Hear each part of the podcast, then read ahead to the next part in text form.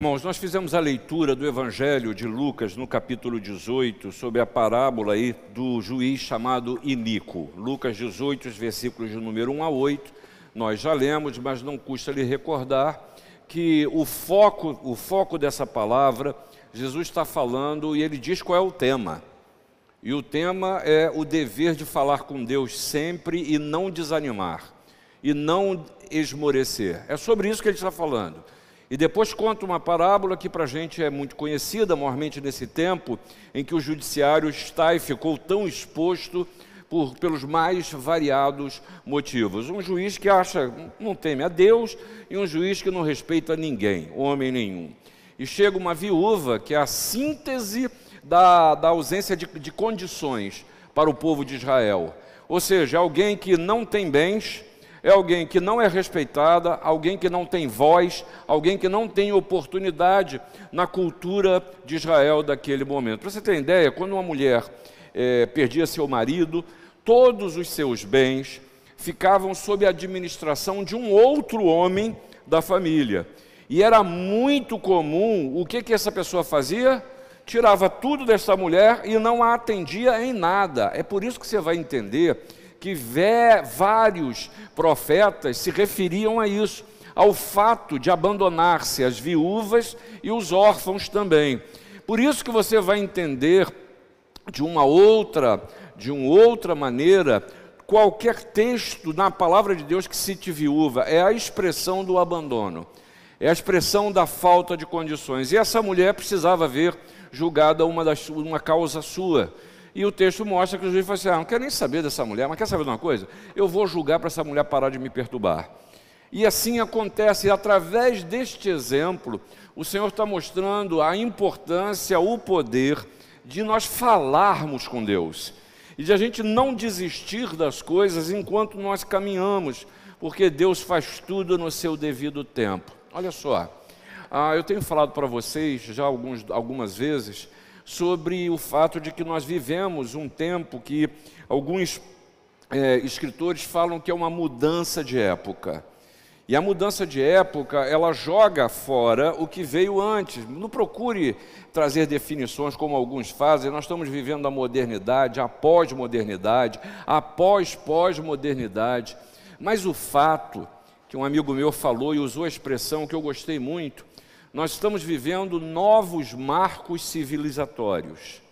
E esses novos marcos civilizatórios transformam a maneira da gente pensar, transformam a maneira da gente entender o outro, muda a maneira da gente perceber a Deus e de lidar com eles. Muitos desses novos marcos eh, civilizatórios nos fazem relativizar a nossa relação com Deus, em ver que há muitas das coisas que a gente encontra na palavra que talvez não tenham tanto significado assim, não precise tanto assim. E eu quero, sem abordar, porque não é, e nem nunca foi minha intenção abordar política, dizer para vocês que um dos novos marcos civilizatórios nesse momento de pré-eleição de segundo turno no país é exatamente o que é a igreja. Qual é o papel da igreja? E alguns de nós se sentem envergonhados pelo que? Pelo que é dito da igreja, ou até pelas opções que algumas igrejas têm feito. Esse é um novo marco eh, civilizatório que procura desacreditar a igreja e o que é pior, nem pensa no seu conteúdo, na própria razão de ser da igreja. Que ela precisa e ela é centrada na pessoa de Jesus e na palavra. Que toda atuação, seja ela social, como eu acabei de, de anunciar, seja qualquer tipo de manifestação, precisa ter um, um porquê, está centrado na palavra e enaltecer e glorificar a pessoa de Jesus essa é a razão de ser, mas se eu me deixo levar por um novo marco que faz a igreja ser o que ela não é, faz pensar na igreja naquilo que ela não, não tem relação, que minimiza, que mitiga a mensagem da palavra, está na hora da gente parar e pensar. Está na hora de parar e pensar. Porque sabe o que isso produz? Perda de significado perda de significado. Por que, que você está aqui hoje à noite? Por quê? Ah, para quem sabe matar um tempo ou para purgar a consciência, vai, vai que tem alguma coisa lá em cima. Ou não, para você se ver alimentado por Deus e assim permanecer fiel a Ele, na certeza de que falando com Ele, e que se você nunca esmorecer, o Senhor responde às suas orações. Não é porque é um Deus que cobra de você, não, é porque é um Deus de amor, é um Deus de graça, como acabamos de cantar aqui. Mas é preciso, e é isso que Jesus está chamando a atenção aqui, é que eu e você tenhamos consciência do momento de vida em que estamos vivendo. O momento, porque a nossa leitura sempre é imediata, imediatista. E antes desse, essa parábola tem um porquê. Esse discurso, essa conversa aqui, começa lá no capítulo 17, quando perguntam, os fariseus perguntam a Jesus: vem cá, como é que é esse negócio de reino de Deus? E ali o Senhor Jesus está nos ensinando a entender o que é igreja, o que é reino de Deus e qual é a nossa relação, participação naquilo que é a razão da, da nossa existência, é que dá sentido à fé ser parte do reino de Deus, o estabelecimento do reino de Deus, lá no capítulo 17, no versículo 20, a primeira coisa que Jesus está dizendo, olha só, esquece igreja instituição, esquece igreja como um endereço próprio, aquele lugar, esquece, porque o reino de Deus não vem de forma visível, com aparência, e isso é muito bom, a gente pensar contra um evangelho que é triunfalista, que pensa que a gente tem que tomar espaço, que em vez de falar de evangelização, nós estamos falando quase de uma guerra, que somos nós contra todo mundo, que aí nós invadimos a fé do outro e destruímos o templo de outras pessoas, porque achamos que devemos viver novas cruzadas. Como foi um engano na igreja, na história. Ah, irmão, minha irmã, a primeira coisa que o Senhor Jesus está mostrando é que ele não vem, que não vem o reino com a visível aparência. Mas veja o que ele diz no versículo 21 do capítulo 17. Ele insiste dizendo: Olha só, o reino de Deus ele não está num lugar, num lugar. Lembra da pergunta da mulher samaritana? Qual é o lugar de adoração? É, é Jerusalém ou é Gerizim? E o que Jesus responde? Ah, minha filha, não é nada disso. Vem a hora e já chegou, em que os verdadeiros adoradores adoração, adorarão o Pai em espírito e em verdade. E em verdade.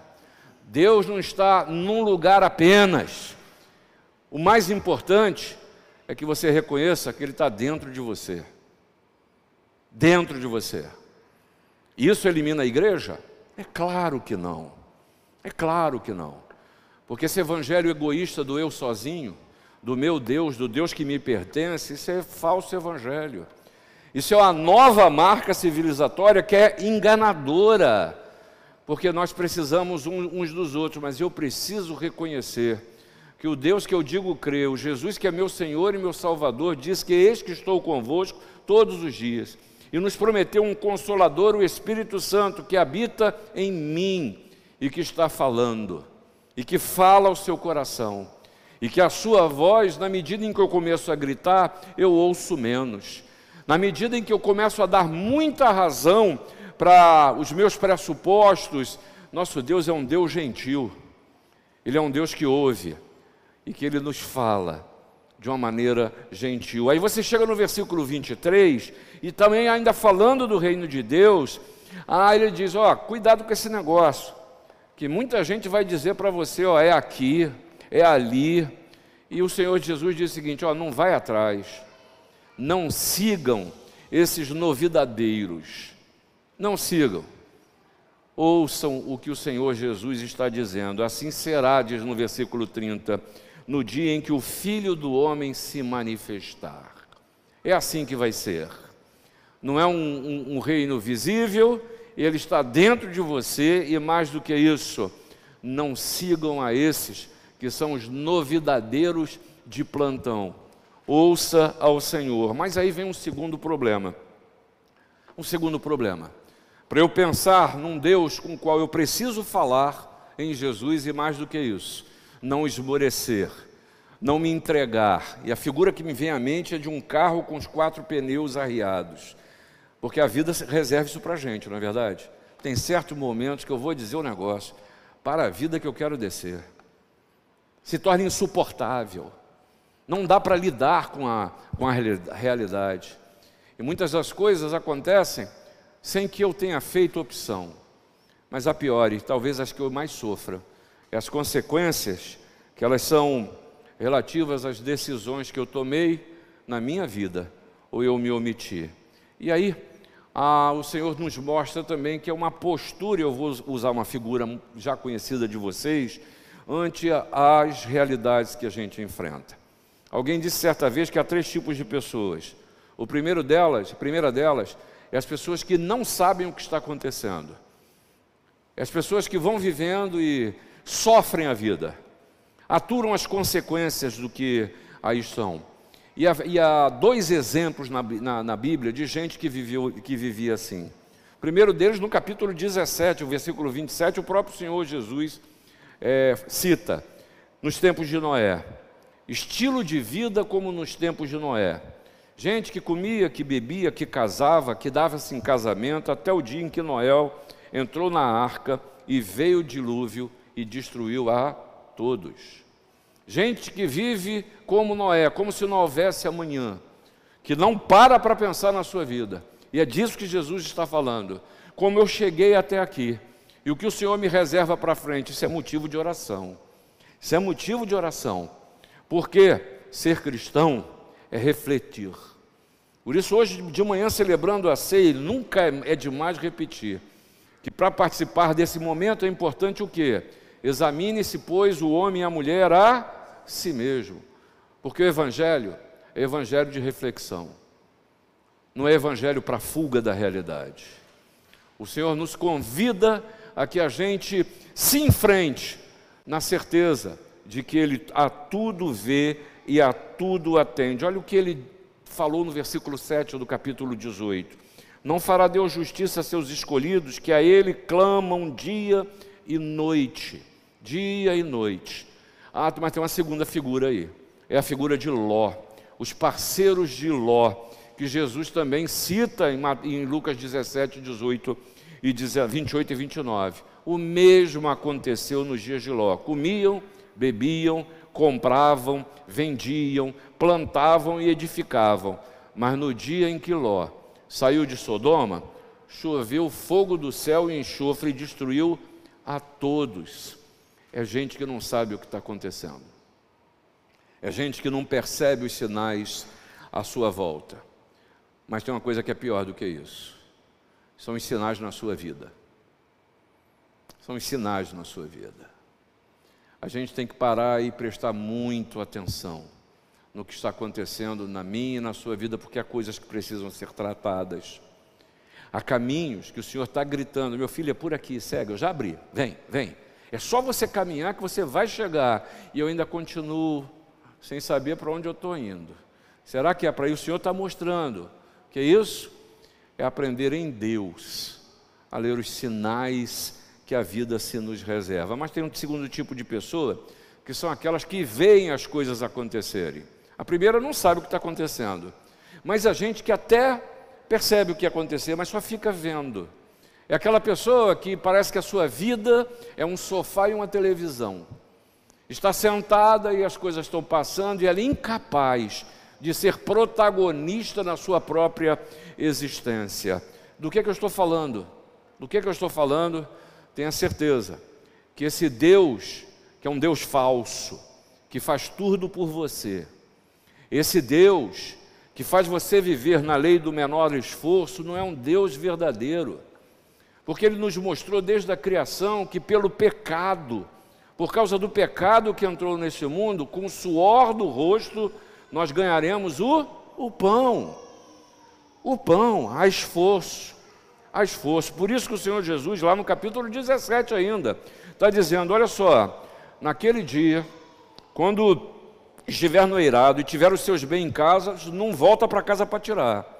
Porque quem quiser preservar a sua vida, vai perdê-la. E eu quero interpretar aqui esse preservar com a atitude de alguém que só tem um sofá e uma televisão. Que às vezes a gente pensa que pode passar pela vida sem nem só sem sofrimento, mas também sem esforço. E não é à toa que Jesus está falando, não esmoreça. E para não esmorecer, eu e você precisamos de esforço. De esforço. Para sermos protagonistas da nossa própria existência, na certeza de que estamos falando com o Senhor. Provérbios capítulo 16, o versículo 1 diz o seguinte: O coração do homem pode fazer planos, mas a resposta certa dos lábios vem do Senhor. Senhor. Esse versículo, na verdade, este capítulo 16 de Provérbios, é exatamente para mim a lição de Deus de que essa, essa história de uma fé que é apenas passiva, ela não é verdadeira. Já falei, brinquei com você falando de Jacó, que se encontrou com um anjo no val lá de Jaboque, e para ser abençoado, ele brigou com o anjo, saiu mancando, mas saiu abençoado. Ah, a gente lembra da história de José, que recebe um anjo e fala com o anjo: Peraí, como é que é esse negócio? Minha noiva, que eu nunca tive com ela, vai aparecer grávida? E eu vou ficar com essa imagem? E fala com esse anjo. E Maria fala: Ó, vai ficar ruim para mim. Mas se é vontade de Deus, vamos ver o que, que isso vai dar.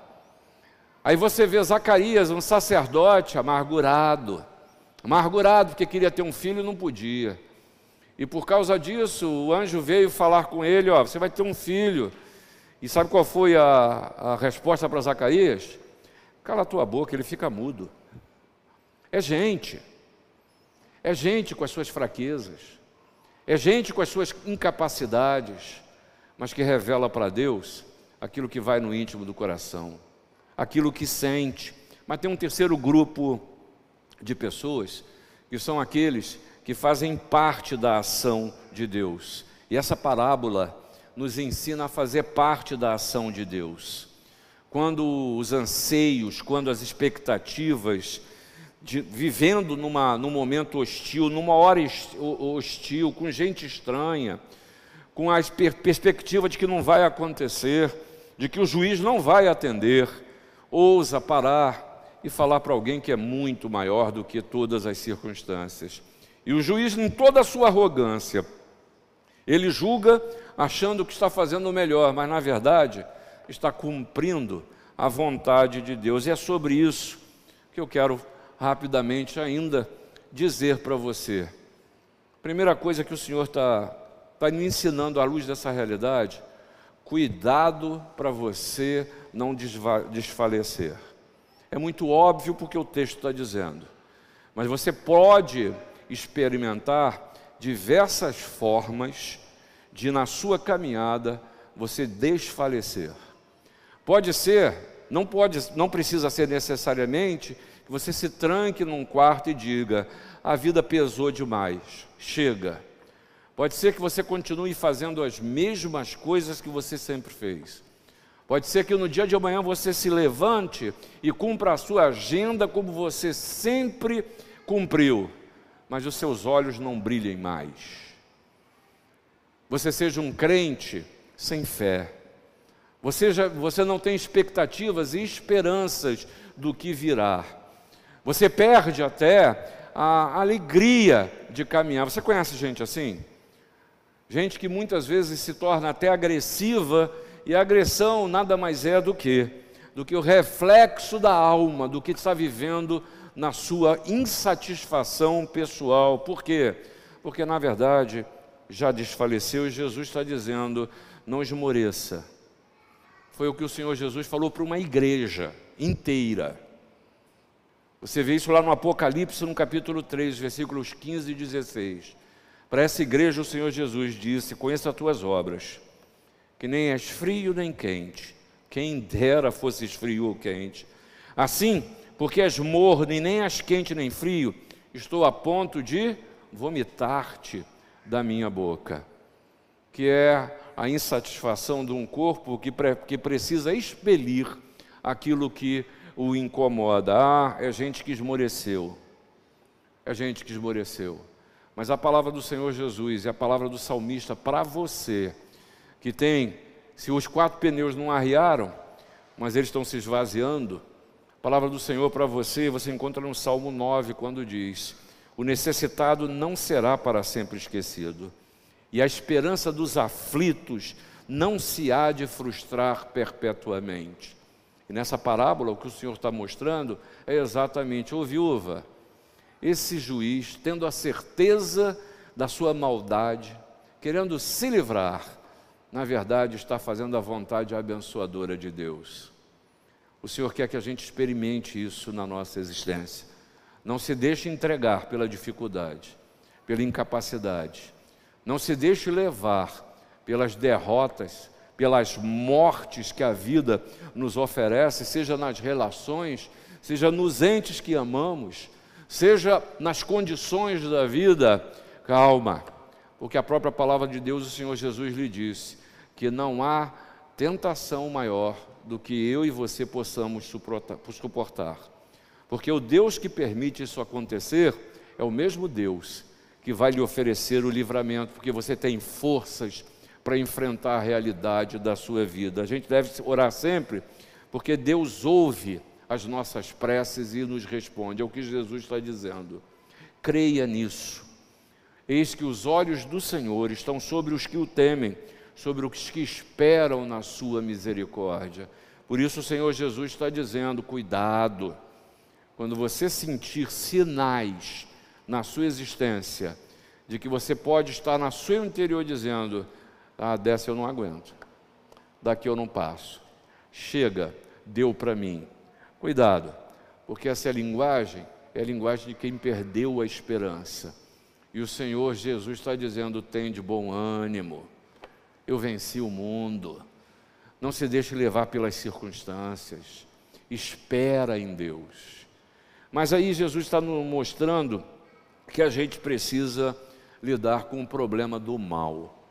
E aqui representado por um juiz que historicamente nós chamamos, e a, e, a, e a, o tradutor da Bíblia precisou chamar de juiz iníquo ou juiz mau. E a gente precisa lembrar de algumas coisas no que tange ao mal. Cuidado para que você não esteja dando glórias ou se sentindo diminuído ou pressionado, e isso é um marco civilizatório, o marco que impinge as pessoas medo sob pressão. Medo sob pressão. Cuidado, porque você precisa se lembrar que o mal já foi vencido por Jesus na cruz. Não é que vai ser vencido, já foi vencido. E o que nós vemos no mundo são os estertores do mal. É o fim dessa era, é o fim daquilo que já foi vencido por Jesus na cruz. Tenha certeza que o mal não prevalece e aí, talvez de uma maneira difícil de entender, mas por fé eu preciso me cobrir, me, me curvar. É que, na verdade, o mal está cumprindo os propósitos de, de Deus. Porque diz o escritor, o escritor de Provérbios que o Senhor fez todas as coisas para determinados fins, e até o perverso para o dia da calamidade. Eu preciso aprender a ler e isso tem a ver com a visão da palavra do Senhor na vida. Eu preciso aprender a ler as circunstâncias e os males que cercam a minha vida. Eu preciso aprender a ler para ver se eu não causei o mal. Eu preciso aprender a ler para saber o que Deus pretende com isso na minha vida, porque todas as coisas têm um propósito. Mas o que eu não posso é adorar o mal é dar vazão ao mal. Se eu faço, eu estou lidando com aquilo que já foi vencido por Cristo na cruz. E o mal para o cristão não pode ser uma possibilidade. Os fins justi não justificam os meios. Já falei, vou repetir. Você lembra? Jornal Nacional.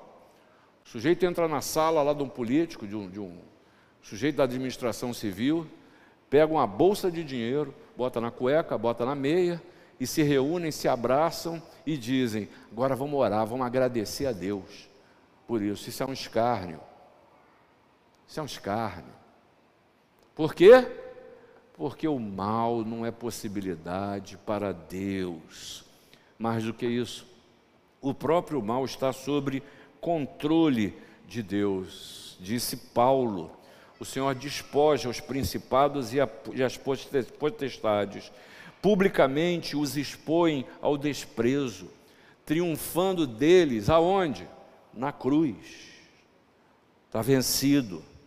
E aí, irmãos, talvez eu precise pensar se eu não tenho apostado naquilo que já está morto. Toda vez que eu uso do mal como instrumento para o que quer que seja, você tenha certeza que você já está perdendo. Ah, não esmorece não. Essa é a hora de orar. Por quê? Porque o bem que quero, não faço. Mas o mal que não quero está sempre diante de mim. Então não pense que você é inabalável, não. Não é. Eu e você continuamos a ser tentados mas resisti ao diabo e ele fugirá de vós. E finalmente, o Senhor está nos aprendendo, nos ensinando a como lidar com a impossibilidade. Você conhece os textos da Bíblia? Para Deus não haverá impossíveis em todas as suas promessas. O impossível dos homens é possível para Deus. Tudo isso a gente sabe. Mas não existe pior impossibilidade do que a minha incapacidade de ser ou de fazer. Quando falta forças, quando a gente se sente desprotegido, quando a gente vive uma vida que é uma vida de desproporção, que eu sou menos, que eu não consigo lidar nem comigo mesmo. E por isso, eu não vivo a vida, eu reajo às coisas que estão. Nesse sentido, muitas vezes a gente deixa e abandona o protagonismo da nossa fé, da nossa existência. Veja aqui. De novo eu insisto com você, uma viúva, ela é usada na parábola porque é símbolo de desamparo, de desamparo. Ele falar de uma viúva para os fariseus era quase a mesma coisa que dar um soco no rosto dos fariseus. Porque viúvas eram abandonadas. Por isso que disse o salmista no Salmo 146: que o Senhor guarda o peregrino, ampara o órfão e a viúva, porém ele transtorna o caminho dos ímpios. Viúva não tinha dinheiro para subornar, poder para influenciar. Se um juiz corrupto deste atende às súplicas de uma pobre viúva, porque ninguém tem interesse algum, você imagina o que Deus não faz e fará pelos seus clamores e pelo clamor dos escolhidos, porque todas as veredas do Senhor são misericórdia e verdade para os que o guardam, a sua aliança e os seus testemunhos, diz o, seu, o salmista. Meus irmãos, essa palavra não é uma palavra de prosperidade. Essa palavra, eu espero que você não, não a receba como um unguento para as suas feridas maltratadas, mal lidadas. Essa palavra que você encontra de Deus, é Ele te convidando para que você olhe para dentro e você coloque o seu coração diante dele. Ore, fale com Deus, abra seu coração do jeito que Ele tiver para o Senhor. E a consequência desse falar, Jesus está dizendo: não esmorece, não, não se entrega, não, não desfalece, não porque Deus é Deus presente, Ele atende aos nossos clamores. Por isso, quem fala é quem tem mais autoridade para nos falar disso. É aquele que logo depois o mal achou que venceu. Entrou, foi enaltecido, todo mundo batendo palma, todo mundo, é o Messias prometido. Osana, filho de Davi, entra aí, vamos lá, chegou o Salvador esse mesmo povo depois está dizendo: crucifica, liberta o bandido, liberta Barrabás, mata ele. E ele morreu. E acharam, acabamos com ele. Quem foi? Fariseus,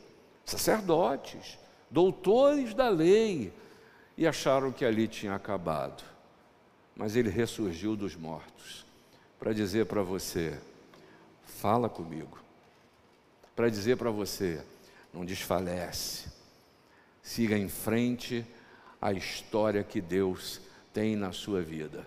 E essa história é uma história abençoadora, mas se você não se apropriar e continuar ouvindo o mal, não é que vem de fora, não, é que vem de dentro, sem sombra de dúvida, você continuará viúva e sem ter a sua causa julgada. E o Senhor não quer isso para a sua existência. Que Deus te abençoe.